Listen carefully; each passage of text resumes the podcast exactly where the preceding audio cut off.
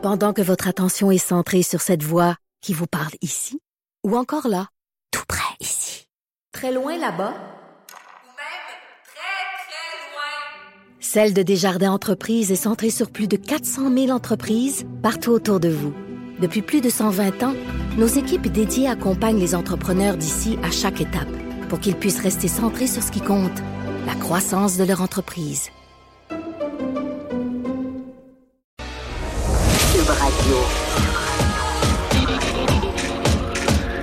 Radio. Acteur majeur de la scène politique au Québec. Il analyse la politique et sépare les faits des rumeurs. Trudeau le midi. Bon lundi, bon début de semaine. Aujourd'hui, on est le 29 avril 2019. Mon nom est Jonathan Trudeau. Bienvenue à Cube Radio dans une émission qui s'appelle Trudeau le midi. Content de vous savoir euh, à l'écoute. J'espère que vous avez passé un beau euh, week-end. Bon, évidemment, lorsqu'on se dit euh, beau week-end, peu importe ce que vous avez fait, si vous vous comparez euh, aux gens qui sont victimes des inondations terribles, des inondations historiques, on est rendu vraiment euh, à dire ça. Je pense qu'il n'y a pas d'enflure verbale euh, lorsqu'on lorsqu'on le dit de cette façon-là. Des inondations historiques qui touchent le Québec. Il y a tellement de gens qui sont touchés par ça. Il y a quelques minutes à peine, la vice-première ministre, ministre responsable de la sécurité publique, Geneviève Guilbeault, faisait le point. On est rendu à plus de, je pense, c'est 6250 euh, maisons qui ont été plus de 9000 personnes qui sont touchées. Et évidemment, évidemment, euh, le summum de, de la vision apocalyptique, ben, c'est à Sainte-Marthe-sur-le-Lac. Euh, samedi soir, la digue qui, euh, qui a cédé, donc une digue naturelle de glaise qui a cédé sur une distance de 50 à 75 pieds. Je ne sais pas si vous avez eu l'occasion de voir la vidéo, euh, je, le dis exclusive là parce que c'est le seul endroit où vous pouvez le voir. Là, c'est pas pas question de se vanter, là, mais le seul endroit où cette vidéo-là est disponible, c'est sur le site de TVA Nouvelles. Euh, J'imagine que ça a été relayé par le journal également. Mais il y a un citoyen qui était, d'ailleurs, je, souligne son courage. On pourrait peut-être même dénoncer le courage de, de, de ce monsieur-là, mais qui semble être debout sur la digue à quelques mètres à peine d'où euh, d'où ça a cédé et qui a filmé là, dans les tout premiers instants où on voyait l'eau qui passait du lac au terrain avoisinant euh, la, la, la digue et euh, qui venait carrément là, engloutir une bonne partie de la ville. Je vous rappelle que c'est le tiers des euh, citoyens donc qui sont euh, qui sont touchés par ça. Une petite municipalité de, de 18 000 citoyens seulement. Alors euh, les impacts sont énormes et sans plus tarder, on va aller rejoindre mon collègue Mario Dumont qui était sur place aujourd'hui en émission spéciale pour animer son émission Dumont à LCN. Il est en ligne. Salut Mario. Salut. Euh, Mario, j'ai envie de te demander, toi ce matin, euh, tu t'es rendu là, bon, en voiture pour aller faire ton émission. Euh, quand tu es arrivé à Sainte-Marthe-du-Lac, que- qu'est-ce que tu vois? Est-ce que déjà en arrivant dans la, dans la municipalité, tout de suite, on prend conscience qu'il y a quelque chose qui s'est passé ou quelque chose qui se passe? Ouais, c'est comme assiégé. La première chose, c'est que la, la présence policière, c'est vraiment impressionnant parce que c'est toutes les rues, dans le fond, ben, c'est pas compliqué, c'est inondé à partir du lac en montant. Mm. Fait que toutes les rues qui, qui, qui, qui finissent dans qui finissent vers le lac là, sont toutes fermées. Il y, a, des policiers au départ de chaque rue. Là, tu fais la 23e, la 24e, la 25e, la 26e. À chacune, il y a une auto de police avec euh, avec les gyrophares parce que vraiment, on voulait empêcher les gens. C'était ça l'enjeu ce matin. Je dirais un des gros enjeux, c'était de retourner à sa maison. Les gens ont, ont des choses à aller chercher. Pour dire le fait qu'il fait beau ce matin, l'eau a baissé un tout petit peu. Ouais. Euh, les gens se disaient, c'est le temps de retourner, on va aller voir notre maison, on va aller voir cette perte totale, on va aller voir si l'eau a atteint le, le fameux premier plancher. Là, c'est, même si t'en as sept pieds dans le sous-sol, c'est le plancher d'en haut n'a pas été touché. Donc les gens voulaient ça. Aller chercher des choses, aller vérifier l'état de leur maison et c'était interdit. Donc il y avait, il y avait quand même un petit peu de tension là. T'as des gens qui sont déjà oh, un peu à bout, puis des policiers qui ont euh, qui ont un travail à faire, donc il y avait déjà un peu de tension. Sinon, euh, écoute, c'est beaucoup, beaucoup, beaucoup d'entraide. euh, puis, mais dire, la, la- faut le voir, l'ampleur du secteur qui est inondé. Je veux dire, quand on dit le tiers de la ville, c'est pas une immense ville, Sainte-Marc, mais c'est quand même une bonne ville. Euh, c'est chaque rue. Tu sais, tu te promènes, chaque rue, là, le bout est inondé, mais sur euh, peut-être, euh, je sais pas, moi, trois quarts d'un kilomètre, un kilomètre, le nombre de maisons, on voit de loin, on voit le parc de maisons mobiles. Si on dit que ça va être quasiment une perte totale, ou probablement une perte totale, c'est, vraiment, vraiment énorme. Le premier ministre Legault hier euh, a dit que euh, c'était pratiquement un miracle qu'il n'y ait pas de blessés, qu'il n'y ait pas pire euh, de morts. Toi, à la, à la lumière de ce que tu as vu sur le terrain, est-ce qu'effectivement tu partages ce constat-là qu'on est, Ouais. on est pratiquement dans le miracle? Ouais. Puis, puis, puis euh, il a raison de dire que si la digue avait cédé, donc, je sais pas si c'est lui qui l'a dit, je pense que oui, si la digue avait cédé à une heure du matin, deux heures du matin, quand tout le monde dort, parce que là, on s'entend que pas mal plus compliqué de réveiller les gens, euh, tu sais, qui prennent conscience de ce qui se passe. Euh, ça aurait pu être pire. Parce qu'effectivement, moi, ce que les gens me racontent, tu vois, il y a un monsieur que sa conjointe est très malade, elle sort très, très peu, et qui me racontait ce matin que l'hésitation de sa conjointe, elle voulait vraiment pas partir, surtout pas laisser ses animaux, elle était ses animaux, elle voulait pas partir. Et c'est deux, il parle en deux à cinq minutes d'hésitation, peut-être que ça a causé. Puis à cause de ça, quand il a ouvert la porte de l'auto, pour qu'il, quand, quand ils ont commencé la discussion, là, les policiers ont averti l'asphalte était sèche. Quand ils sont partis, il a ouvert sa portière d'auto, puis l'eau rentrait dans, dans, le, dans le plancher de l'auto. Ça donne une idée de la rapidité. là. Tout le monde nous dit ça. Là. Quand les policiers les avertissaient, ils disaient on n'y croyait pas parce que l'asphalte était sèche, là, on voyait pas l'eau. Puis tout le monde, quand il partait à rouler, il avait toute peur que le moteur cale. Il roulait dans l'eau. Donc, c'est en là, on parle toujours de 5, 5 à 7 minutes à peu près entre. Il n'y a rien du tout. Puis, euh, et d'ailleurs, là-dessus, il faut donner le crédit, je pense, les, les premières personnes, les, les trois, quatre premières maisons sur le bord du barrage, celles qui ont vu la digue céder, euh, ces gens-là ont quand même eu un souci de d'avertir rapidement les voisins, les autorités de sonner l'alarme. Parce que je pense que si eux, si eux avaient juste pensé à leur peau, là, puis avaient juste fui les- la, la scène, mais sans avertir, Mm. euh, ça aussi, ça aurait pu avoir des conséquences. Non, ça, c'est, il, s'est passé quelque chose d'assez unique ici, le samedi soir. Et dans le reportage que euh, le collègue Yves Poirier a, a- a présenté pendant ton émission tantôt, où euh, il a accompagné un citoyen qui retournait pour la première fois dans sa, dans sa maison, il y a quelque chose d'assez frappant de voir à quel point le temps s'est arrêté. Là. Tu sais, les Ouais, le plats pad qui étaient carrément le sur la table. là, le, le souper asiatique est sur la table, Oui. là, c'est ça. Son il s'était servi son assiette, ouais, c'est, resté tel quel. Moi, les gens m'ont raconté, euh, certains c'est des pompiers, d'autres c'est des policiers, mais les gens m'ont raconté, là, plusieurs, plusieurs, que ça sonnait à la porte, c'était la panique, euh, puis euh, on ramassait, ceux qui avaient des enfants essentiellement ramassaient juste des choses pour leurs enfants. Ceux qui ont des enfants, là, c'est pas compliqué, il n'y a rien pour les adultes. Ils n'ont pas un vêtement, ils n'ont pas un t-shirt, ils n'ont rien. Ils ont juste ramassé des. Les gens qui n'ont pas d'enfants, des fois, on a ramassé là, un set de vêtements pour le lendemain.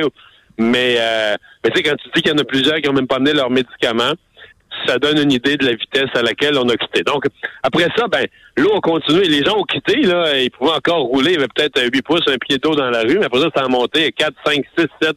On dit qu'il y a des bouts de rue, il y a eu jusqu'à 9 pieds d'eau. Neuf C'est- pieds d'eau.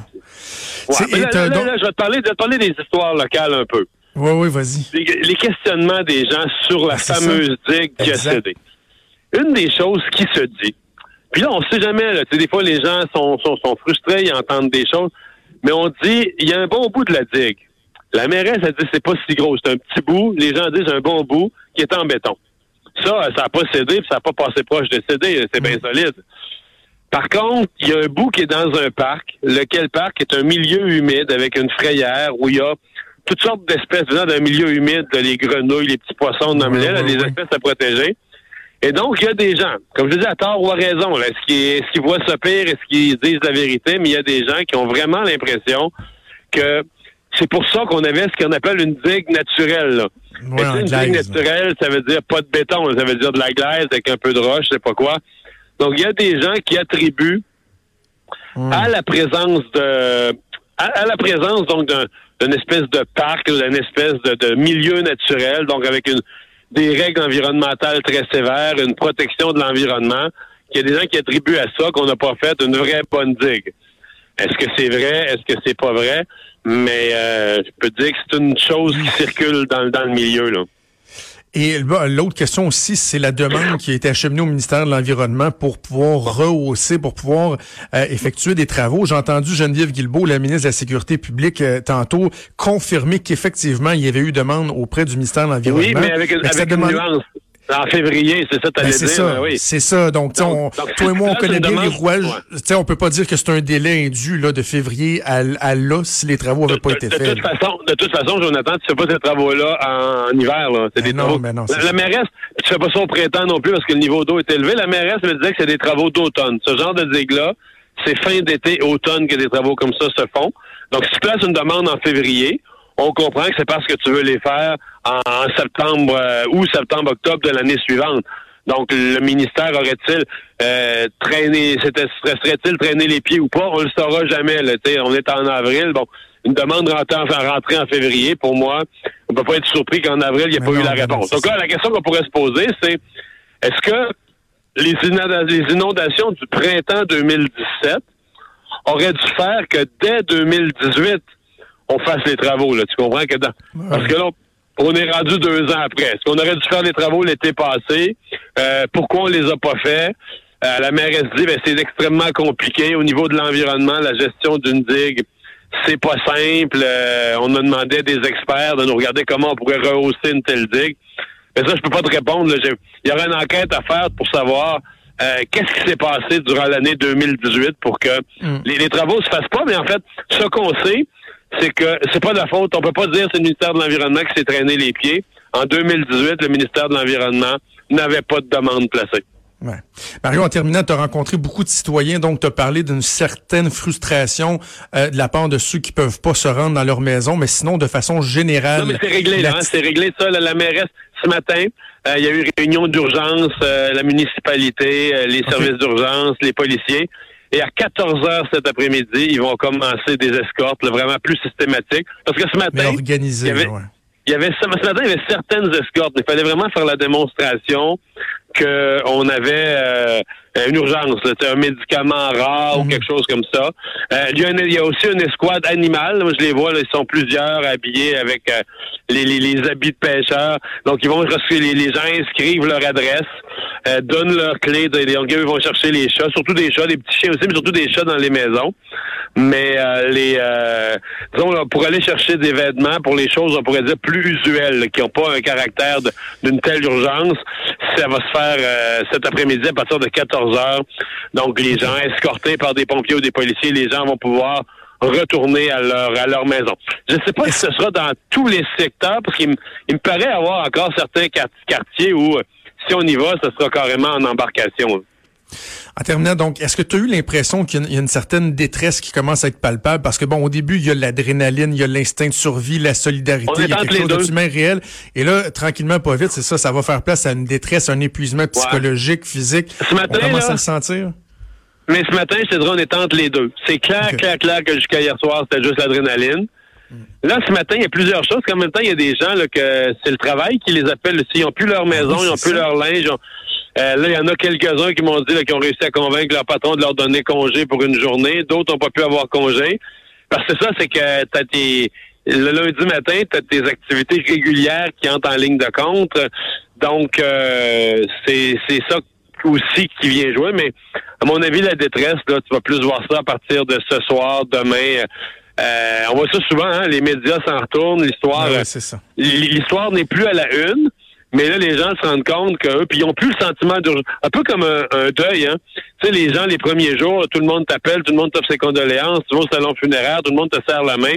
T'es comme en action, là. Quand tu retournes à la maison, ton conjoint, ta conjointe est plus là, la maison est vide. Tu sais, fait que J'ai l'impression qu'il risque d'avoir un peu de ça ici, là, que quand tout va retomber, puis les gens se rendent compte, bon, mais le sentiment d'urgence est fini. Mais moi, je suis encore dans la flotte, tu sais, puis euh, ma maison est finie, puis je sais plus ce que je vais rester. Puis, parce qu'il y en a. euh, Est-ce qu'on va reconstruire une digue solide et reconstruire tout le quartier? Parce que c'est un quartier, c'est un quartier qui était inondé. Euh, Moi, j'ai deux personnes plus âgées qui m'ont raconté qui ont vécu ici avant, avant la digue, avant 74. là. Puis c'était inondé tous les printemps. Il y a un monsieur qui me disait qu'il a déjà pêché des carpes dans les rues, là. C'était inondé tous les printemps, mais il y avait quelques chalets, il y avait c'était pas donc le quartier résidentiel a carrément été construit grâce à la digue. Le, le quartier résidentiel a été rendu possible grâce à la digue.